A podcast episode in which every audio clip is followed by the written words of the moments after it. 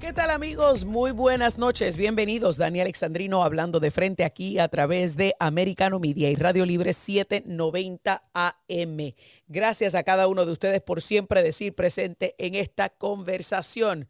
Prepárense que llegó la reina, la diva, la caballota, la que habla de frente, sin miedo, sin pelos en la lengua, ni miedo a represalias. Así es. Y bueno, a la que, como me dicen por ahí, pone a temblar a unos y a correr a otros.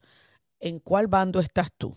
Pero bueno, vamos entonces, que dicho sea de paso, yo sé que Gio me preparó aquí un programa eh, como de costumbre de primera, pero yo tengo que, antes de comenzar con el primer tema, hacerle una invitación a mis amigos de Miriam Minions. Sí, porque pues ustedes saben cómo yo soy, ¿verdad? Que yo no tengo pelos en la lengua. Eh, ya que mi querido amigo Peter Vivaldi me tuvo en su programa eh, de 4 a 6 sin miedo. Él sabe que yo hablo sin miedo. Él habla sin miedo y yo hablo de frente. Y Miriam Matters, yo sé que eh, ellos le ha dado con hablar de Dani Alexandrino. Muchísimas gracias. Entiendo que yo soy la plena existencia de su existir, o sea, la razón y motivo para su existencia. Pero desde ahora le pongo los platos sobre la mesa. Yo no tengo ningún problema con que ustedes sigan hablando todos sus disparates, con que ustedes sigan escribiendo todos sus, disparates. Pero ahora mismo le hago aquí un endoso público para que vengan a mi programa a ver cómo el gas pela. Y de todas las babosadas que ustedes escriben, a que vengan a confrontarme de frente a ver cómo el gas pela. Porque el problema con ustedes es que ustedes solamente sacan pedacitos de lo que le conviene y los usan y tergiversan a su manera. Incluso la parte donde hablan de Black History Month, que yo estaba hablando antinegros. Yo quiero que ustedes me busquen exactamente en qué parte del programa yo estaba hablando antinegros. Porque en ningún momento yo he hablado de antinegro, porque primero que todo, yo no sé si ustedes se han fijado y han, visto mi color de piel, que blanca no soy. Para empezar, India y a mucha honra que me encanta mi color piel canela. Primero. Segundo, vengo de una familia donde hay de todos los colores en el espectro de colores, desde los más rubios con ojos azules hasta los más negros color, color carbón. Y yo nunca en mi familia he visto color, lo que he visto ha sido familia. Porque la sangre pesa más que el color de piel. Así que ustedes, si se van a poner a escribir babosadas, los invito a que vengan, me tomen una invitación al programa y me hablen de frente y me refuten todo lo que yo digo al aire. Porque el problema con ustedes es que a ustedes no les gusta mi opinión. Pero ¿saben qué? A mi opinión, yo tengo derecho gracias a la constitución, porque ese es el problema con ustedes, socialistas de cartón, que ustedes meramente apoyan la primera enmienda, apoyan eh, este, la libre expresión cuando esa simpatiza con la retórica y narrativa que ustedes quieren impulsar. Y en aquel momento yo únicamente estaba hablando sobre el himno nacional de negros que habían puesto en el Super Bowl y una de las cosas que dije que ustedes no escribieron en su articulito de chapucería y de pacotilla, una de las cosas que ustedes a propósito ignoraron incluir, que yo dije que ese acto se, se alejaba muchísimo del sueño que buscaba Martín Luther King en este país, de que sus hijos, que él soñaba con una América en donde a sus hijos se le evaluara y se le juzgara por el contenido de su carácter y no por el color de su piel. Y eso de tener un himno nacional para negros y un himno nacional regular, se alejaba bastante de ese gran sueño del doctor Martin Luther King. ¿Por qué? Que próximamente íbamos a tener cinco himnos nacionales, uno para los negros, uno para los hispanos, uno para los asiáticos, uno para los hindúes y el de la nación. No sean ridículos.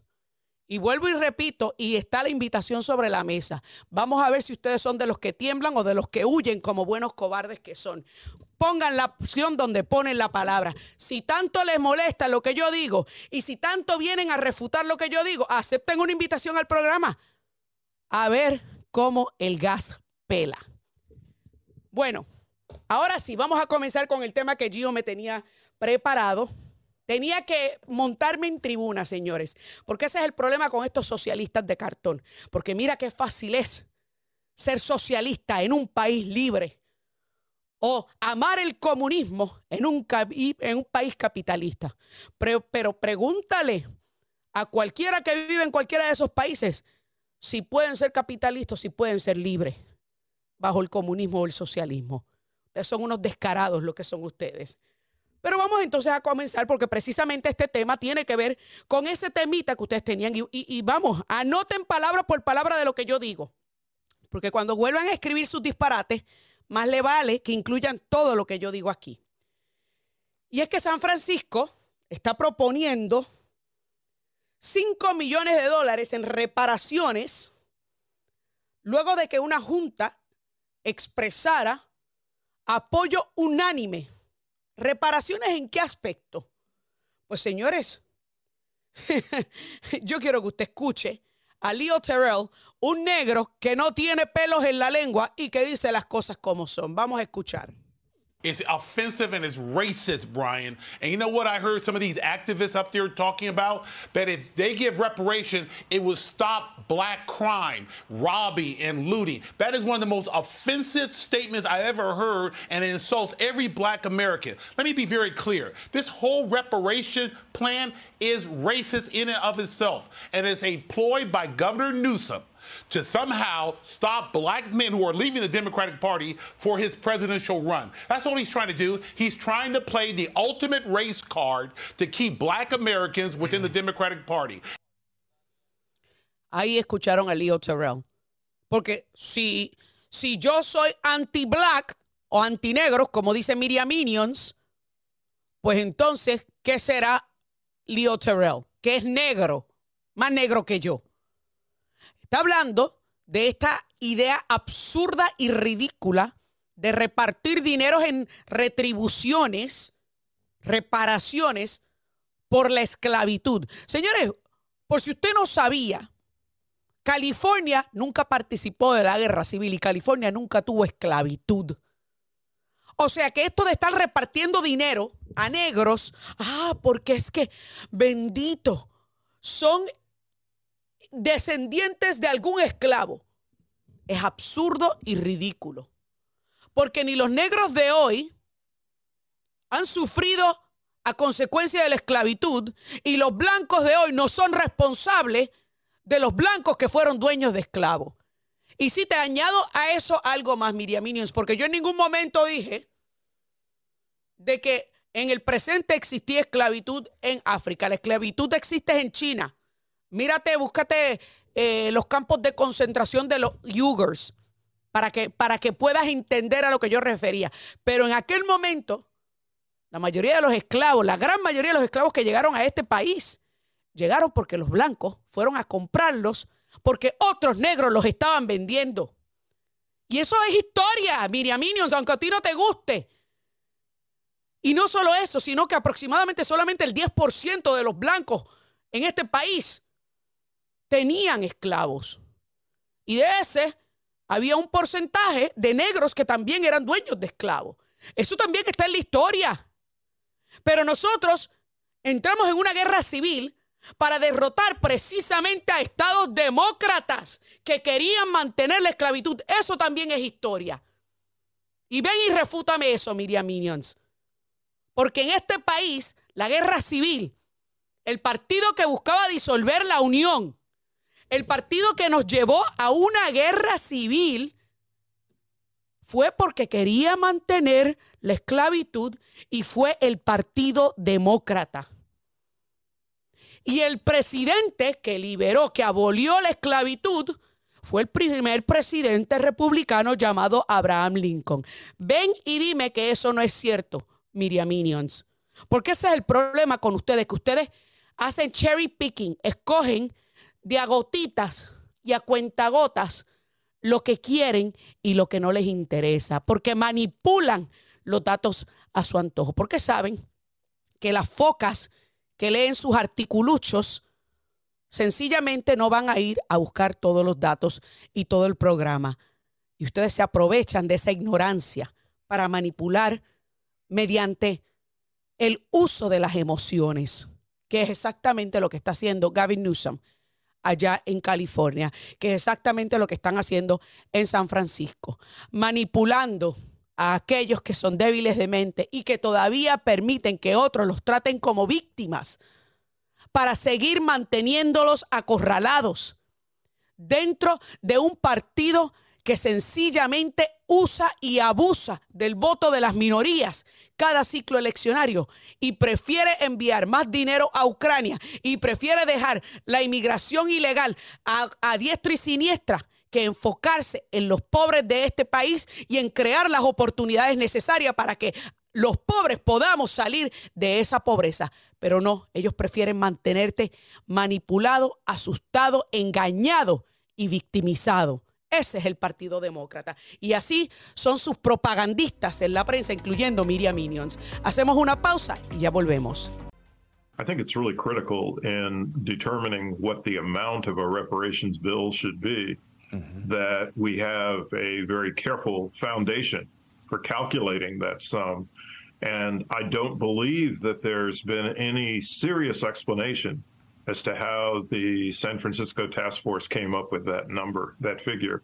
And of course, when people hear that figure, it sounds extraordinarily large. Uh, it might be a legitimate figure if there was a legitimate basis for calculating it.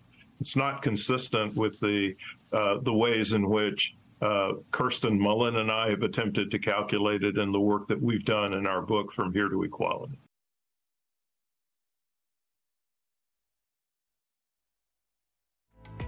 Ahí ustedes escucharon, señores, continuamos aquí, Dani Alexandrino hablando de frente. Ahí escucharon al profesor William, donde básicamente está hablando que los cálculos, pues mire, como que no encajaban, como cómo van a llegar al número de 5 millones X, Y, Z. Pero para hablar un poquito más acerca de esto de dar reparaciones, que San Francisco no es la primera ciudad. Creo que hubo otra ciudad en Los Ángeles que había hablado y contemplado la posibilidad de dar también reparaciones me acompaña Art Estopiñán eh, para poder indagar un poquito más sobre qué representa esto, por qué se está haciendo esto y con qué propósito. O sea, ¿esto va a detener realmente la criminalidad? Art, buenas noches y bienvenido. Buenas noches, muy buenas noches, eh, Dania, un placer como siempre y un saludo especial a sus radio oyentes. Gracias a, ti por estar con nosotros y te pregunto, vamos a empezar. Una de las excusas que dieron es que esto, esto de, distribuir dinero, de repartir billetes gratis, como decimos, como hacen los socialistas, esto es para ayudar a coartar la criminalidad, la criminalidad, ayudar a disminuir la criminalidad. ¿Esto realmente va a disminuir la criminalidad? No, lo que está creando son nuevos esclavos en los contribuyentes eh, americanos, que somos los que pagamos los impuestos al gobierno, en este, en este caso los residentes de la, de la ciudad de, San Francisco, eh, son los nuevos esclavos. Eh, eh, es increíble como estos gobiernos esperan que están exprimiendo a los contribuyentes que están trabajando más y más duro para pagar más y más impuestos.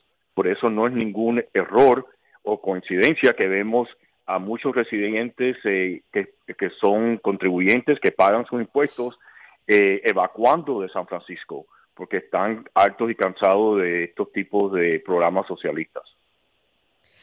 Una de las cosas que, te, que, que yo trato de entender y trato también de explicarle a mi público es como por lo general esto de repartir billetes suele por lo general atrasar más a la gente porque la gente comienza a recostarse, a quedarse, no sé, caído de brazos.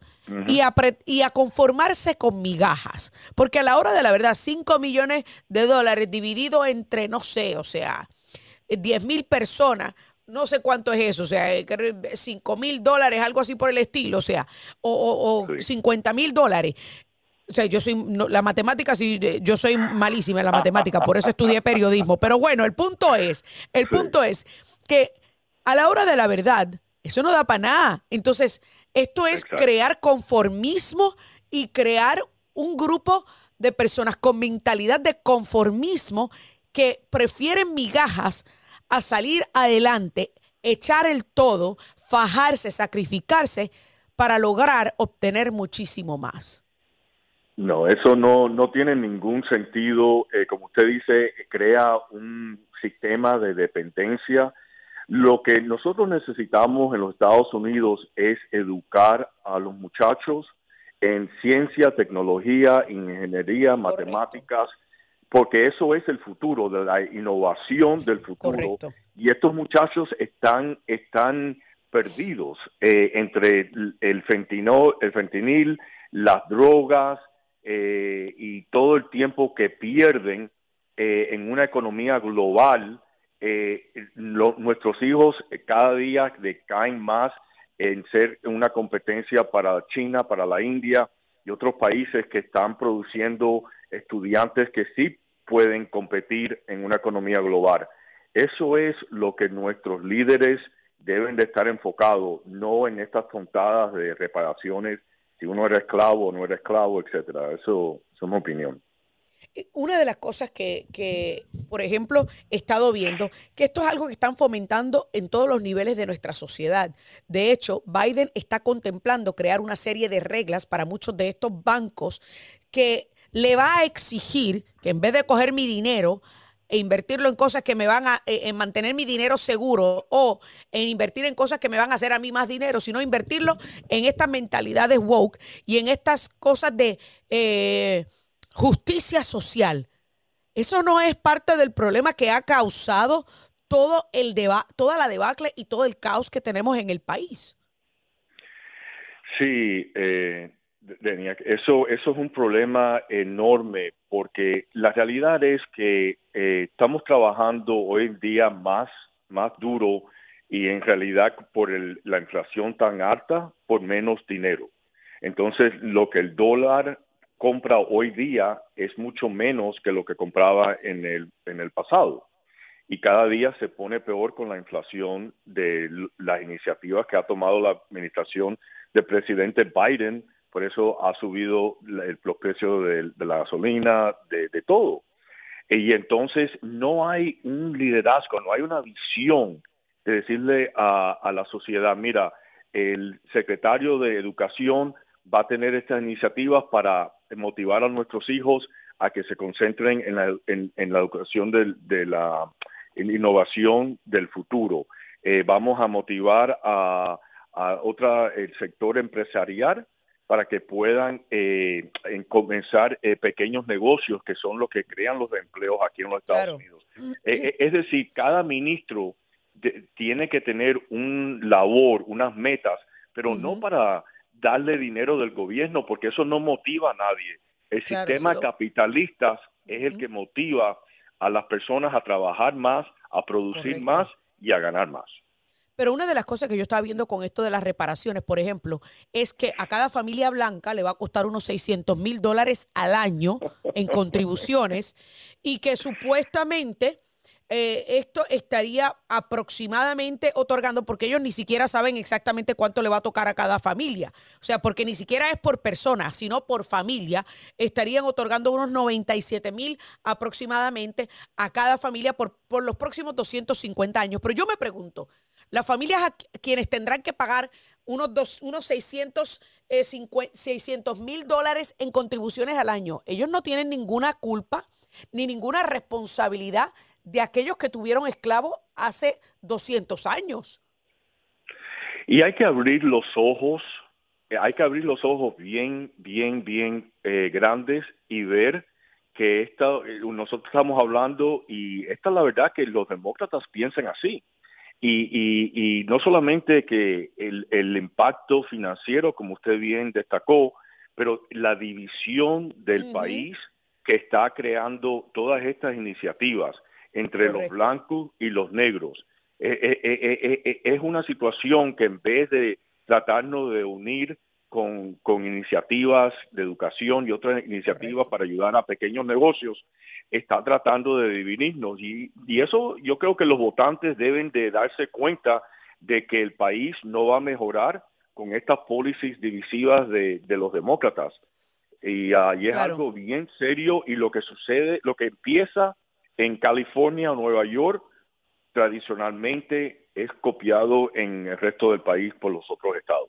Es realmente increíble, pero otra cosa también que a mí me parece absurdo es que estamos en un momento, Art, donde en este país hay más negros millonarios que en cualquier otro país del mundo, incluyendo países africanos. Si vemos como ejemplo la NBA, la NFL, más del 80% de su nómina de, atletas son negros. Entonces, ¿de qué están hablando? Ah, en este país donde los negros, al igual que cualquier minoría como tú y como yo, tenemos las mismas oportunidades de echar el todo y de lograr el gran sueño americano.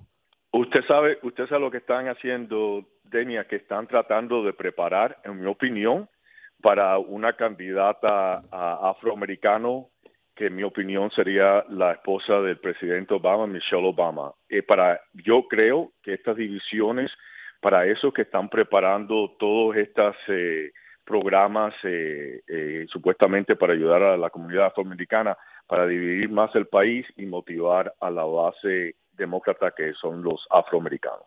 Es, mi opinión. Hay que ver qué va a pasar, porque a la hora de la verdad, los negros que hay en el país no es suficiente para llevar a Obama a Barack Obama a la presidencia. Así que Barack Obama tuvo muchísimos blancos que votó por él. Así que lo que yo le pregunto a, a cada uno de estos liberales blancos de izquierda, ¿Cómo logramos tener un presidente negro por dos términos consecutivos cuando la cantidad de negros votantes que hay en Estados Unidos no es, suficiente para llevar los dos términos consecutivos a la Casa Blanca? ¿Por qué? Porque Barack Hussein Obama contó con el apoyo de muchísimos blancos y muchísimos hispanos. Pero claro, aquellos que no quieren impulsar esa narrativa no están preparados para esta conversación. Arte Estopiñán, te agradezco nuevamente por hablar de estos temas difíciles. Muchísimas gracias y buenas noches y gracias por estar con nosotros. Amigos, ustedes no se muevan, que todavía falta más. Aquí Dani Alexandrino hablando de frente. Uh, Primero que nada, quisiera destacar la declaración del mando militar de Estados Unidos en Europa difundida más temprano, confirmando que dos aviones rusos Su-27 llevaron a cabo una interceptación insegura y poco profesional de un avión no tripulado MQ-9 de inteligencia, vigilancia y reconocimiento de la Fuerza Aérea de Estados Unidos, que estaba operando hoy dentro del espacio aéreo internacional sobre el Mar Negro. Creo que el punto clave aquí es que si bien las interceptaciones en sí mismas no son tampoco comunes, el hecho es que este tipo de comportamiento de estos pilotos rusos no es inusual, es desafortunado e inseguro. Bueno, ahí ustedes escucharon al general Pat Ryder hablando sobre este encuentro cercano eh, que algunos consideran una escaramuza eh, entre Estados Unidos y Rusia ha elevado exponencialmente la tensión entre ambos países y obvio por la, guerra en Ucrania. Y es que un caza ruso provocó el derribo de un dron espía de la Fuerza Aérea estadounidense sobre el Mar Negro al dañar la hélice del aparato, eh, que es, no sé si ustedes saben lo que es un dron, es un avión sin tripulación eh, de nombre MQ-9 Reaper. Pero para, para, hablar más sobre lo que significa esto, que no es la primera vez en las últimas semanas donde hay un enfrentamiento eh, entre rusos y estadounidenses, me acompaña el coronel Sergio de la Peña, experto en, esto, experto en estos asuntos internacionales militares. Buenas noches, Sergio, ¿cómo estás? Muy buenas noches y un placer estar con tu audiencia. Muy bien, gracias. Qué bueno tenerte nuevamente en el programa. Te pregunto, ¿esto eleva más las tensiones entre Estados Unidos y Rusia, considerando que en las últimas semanas hemos visto varias cosas que cualquiera pensaría que estamos al borde de un conflicto mundial? depende de la reacción. Pienso que en esta situación, como es un avión, eh, una aeronave no tripulada, y fue, y este, pienso que posiblemente fue derribada por accidente, porque para que un avión de caza se le acerque tan cerca a un avión no tripulado que una, eh, a una velocidad mucho más lenta eh, y le mocha la hélice, eso quiere decir que el avión de caza está llevando a cabo unas maniobras bastante peligrosas que posiblemente le habían provocado la baja del avión, porque acuérdate que el 2001 un piloto chino estuvo jugando estos juegos con un avión P-3 de la, de la Marina de los Estados Unidos y en ese caso el, el avión caza chino le pegó al, a la, al ala de, del avión más grande que tenía cuatro motores de este claro. es un avión con cuatro hélices. Le pegó y el avión chino eh, se, eh, se derribó.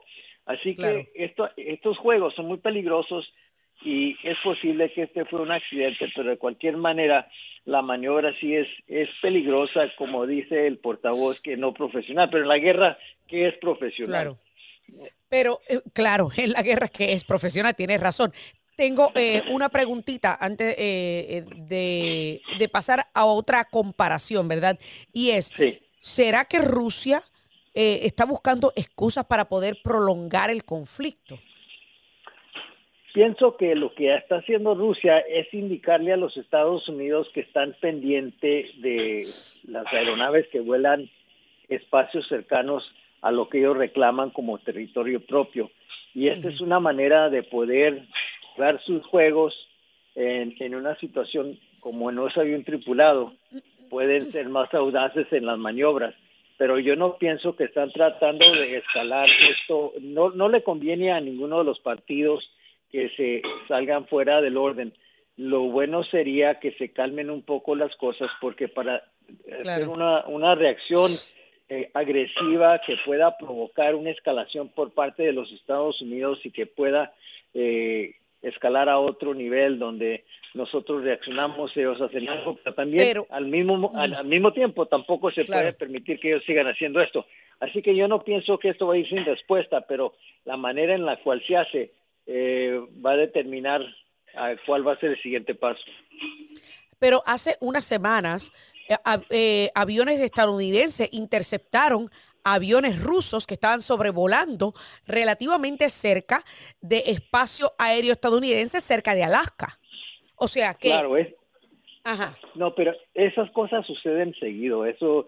Y siempre andan viendo hasta qué nivel pueden acercarse sin que alguien salga a interceptarlos. Este es un juego que se de ratón y, y gato que se hace siempre. Esta es una cosa que no es nada fuera del ordinario. Ellos siempre andan buscando hasta qué, hasta qué cercanía pueden llegar al espacio de los Estados Unidos antes de que lancen ataques de aviones para interceptarlos. Así que esta no es fuera de la norma. En este caso, lo que fue fuera de la norma es que forzó el derribamiento de una aeronave norteamericana que eh, no eh, eh, cuesta 30 millones de dólares, así que no es no es una cosa barata, pero uno no es absurdo que los Estados Unidos derribó un globo de 12 dólares de, de, que se supone que era eh, privado por allá por encima de uno de los lagos y, Rusia nos derriba un avión de 30 millones. Claro, no, en el, caso... Absurdo.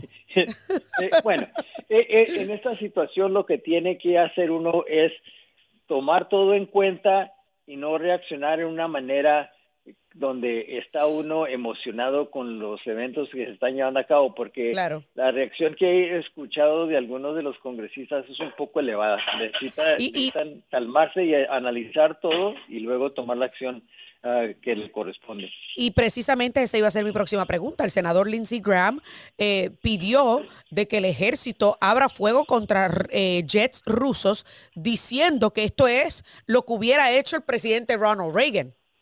¿Qué tú tienes que decir al eh, respecto? Mira, el presidente Ronald Reagan era una persona más medida.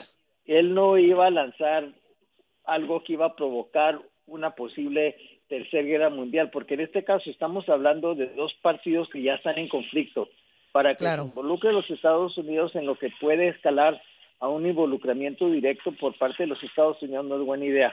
Además, mira, este es el problema que tenemos actualmente, es que no tenemos una estrategia en qué es lo que estamos haciendo en, en este con Ucrania. Esa es una cosa que siempre he mencionado que hay una necesidad tremenda de tener una estrategia, porque decir vamos a estar ahí hasta lo que el, tiempo requiera, esa no es una estrategia.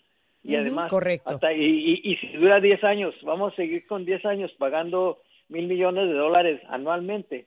No pienso que así es. Así que se dice así en una manera muy audaz pero a largo plazo no tiene sentido. Debe haber una meta que se debe cumplir. Esa meta no se sabe. Y cuando uno empieza a escuchar a países como, como Gran Bretaña o Alemania diciendo que el, la meta de, de, esos países es ver el cambio de régimen en Rusia, eh, eso no sé si lo han aclarado aquí con los Estados Unidos y ese debate no lo hemos tenido entre el presidente de los Estados Unidos con el pueblo norteamericano. Eso es muy importante que se lleve a cabo, si no vamos a estar en una situación donde puede suceder otro evento que sea más eh, provocativo, que puede más provocativo, claro. conflicto. Y, una de las cosas que... Claro, y una de las cosas que yo he dicho, y me quedan aproximadamente tres minutos, Sergio, y creo que tú me lo pongas en contexto de la manera más, más sencilla posible. Hemos visto en las últimas semanas que las tensiones han estado elevadas, China, Rusia, Rusia, China, y ambos parecen estar ahora de aliados. No es que son amigos, pero hay un refrán que dice, el enemigo de mi enemigo es mi amigo. O sea, y China estuvo reunido con, con Putin de, de, cara al primer aniversario del conflicto y la invasión de Ucrania. O sea, ¿tú crees que ambos se van a poner más desafiantes?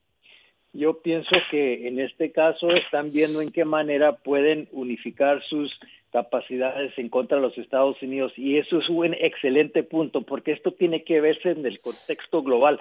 Además de lo que está sucediendo con China, acuérdate que ahora parece que están llevando se están llegando a cabo un acuerdo entre Irán y Arabia Saudita que nunca se había visto anteriormente. Correcto y ambos tienen relaciones con China. Así que todo esto debe ser preocupante porque especialmente cuando tenemos la deuda que tenemos actualmente, si todo el resto del mundo agresivo contra los Estados Unidos decide unificarse y empiezan a hacer maniobras para reducir la capacidad del dólar, eso va a ser una cosa horrible. Especialmente con los fracasos bancarios que hemos tenido, hay que tomar en cuenta la parte económica, no nomás la parte internacional. Eh, eh, tienes toda la razón. Esto yo creo que hay que mantener un ojo echado al espectro. Yo le llamo el macro de la situación, usando términos económicos, el macro de la situación, no solamente ver a China o ver a Putin eh, como entes individuales, sino por, por la posibilidad de que se unan y de que esto pueda eh, representar algo peor y perjudicial para los Estados Unidos. Coronel Sergio de la Peña, muchísimas gracias por estar con nosotros para poner en contexto este tema del dron que fue derribado por Rusia. Gracias, a ustedes. Y gracias a usted. Y, y, señores, ustedes no se muevan. Gracias por estar con nosotros durante todo este programa, que todavía falta la recta final del programa.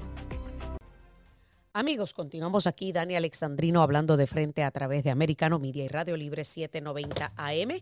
Me gustaría abrir las líneas telefónicas para todo aquel que quiera llamar, comentar y obviamente eh, imponer su criterio, no imponer, imponer, no, a mí no me gusta eso de imposición, sino que exponer su opinión acerca de los diversos temas que hemos tocado en este programa.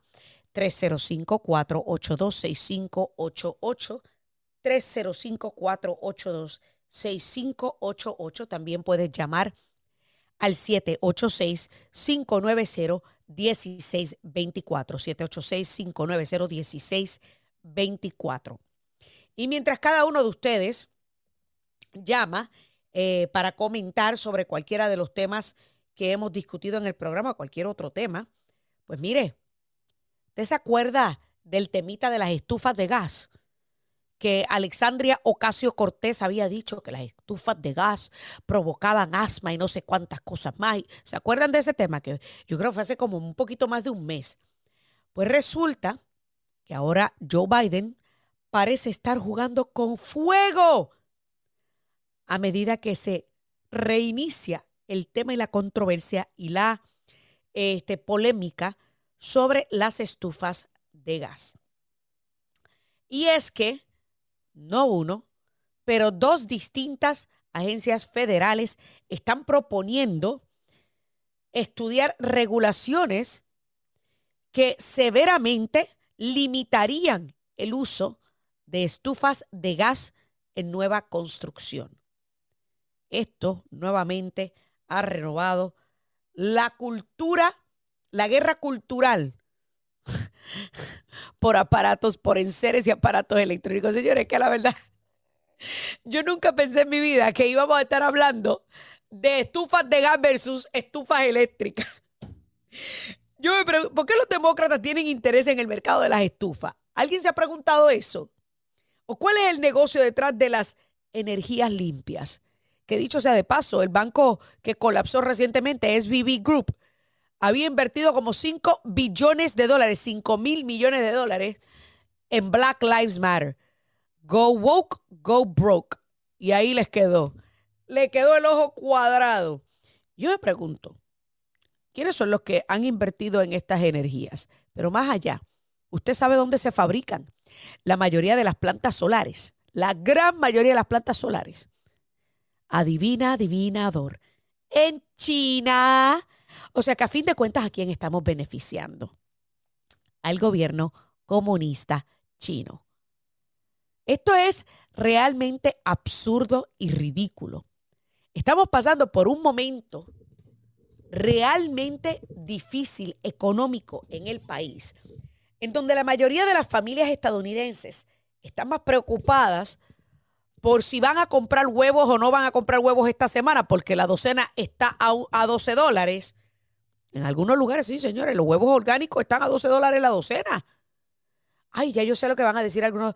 Ay, pues, entonces deja de consumir huevos orgánicos y compra huevos regulares. Entonces yo tengo que comprometer mi salud porque a ti te da la gana. Por tus malas decisiones y por tu mala política. Esto es para que usted vea la mentalidad de estos socialistas de cartón.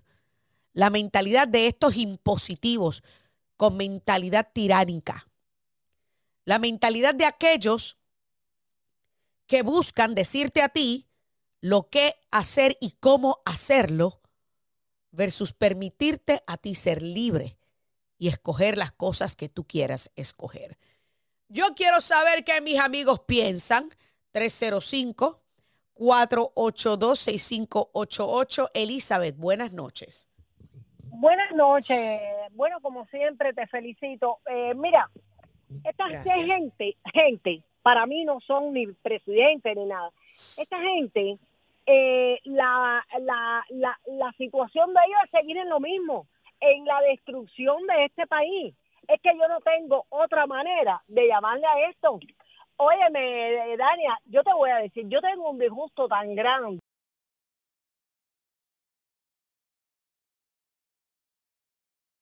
Decadencia en el país económica y social. Yo te voy a decir, yo no sé, yo no sé en qué va a parar esto. Tú sabes que yo a las personas jóvenes,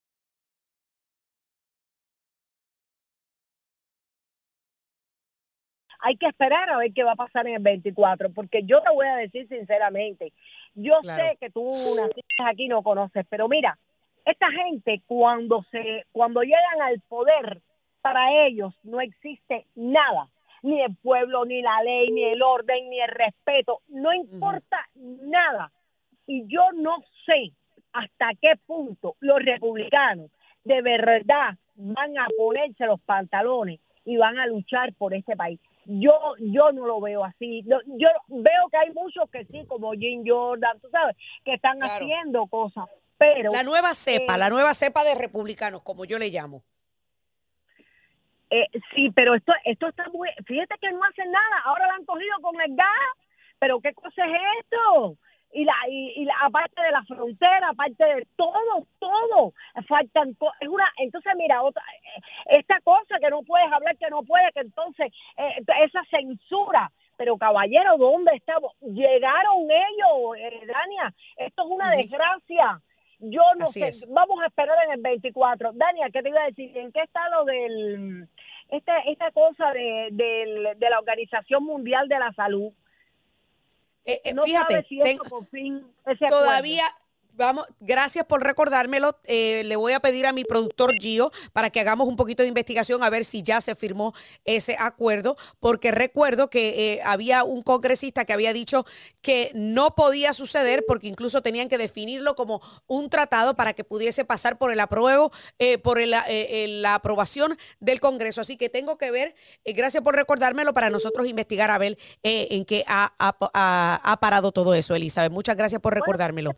mira, tantas cosas. Esa sería la estocada final. Ya, claro que sí. hermanos de los otros delincuentes. Entonces, y vamos a ver qué van a hacer ellos aquí, qué es lo que están preparando ahora para el 24. Porque ellos necesitan un país de gente zombie, de anormales.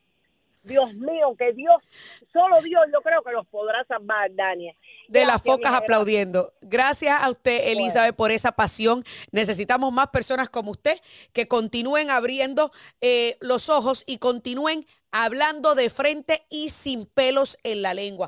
porque somos los que vamos a, salvar esta nación. Mira, dígame rapidito que se me acaba el tiempo. Yo adoro, mira, yo adoro este país y cuando tú hablas de tu hermano, mis respetos, porque yo siento respeto por todos los militares de este gran país, porque gracias a eso, sí, cuando te he oído, yo yo digo, pero qué familia, Dios mío, qué buena familia, porque entonces entonces ver a esta gente que nunca han tenido ni han vendido croquetas, son millonarios y han matado, han acabado en Afganistán, han hecho lo que les ha dado la gana, esas mujeres, las madres están llorando a sus hijos, pero qué cosa es esto? Claro. Un país que cada vez que, pasa algo en cualquier país, allá van los americanos a ayudar. Chica. Correcto. Mira. Elizabeth, se me está acabando el tiempo, me están diciendo que ya nos tenemos que ir. Pero gracias por tu llamada, gracias por esa pasión. Ah, todavía me ¿cuánto me queda? ¿Cuánto me queda? Me, me queda rapidito, rapidito que te quede, me te quedan aproximadamente 30 segundos, Elizabeth. Se me fue, se me fue Elizabeth.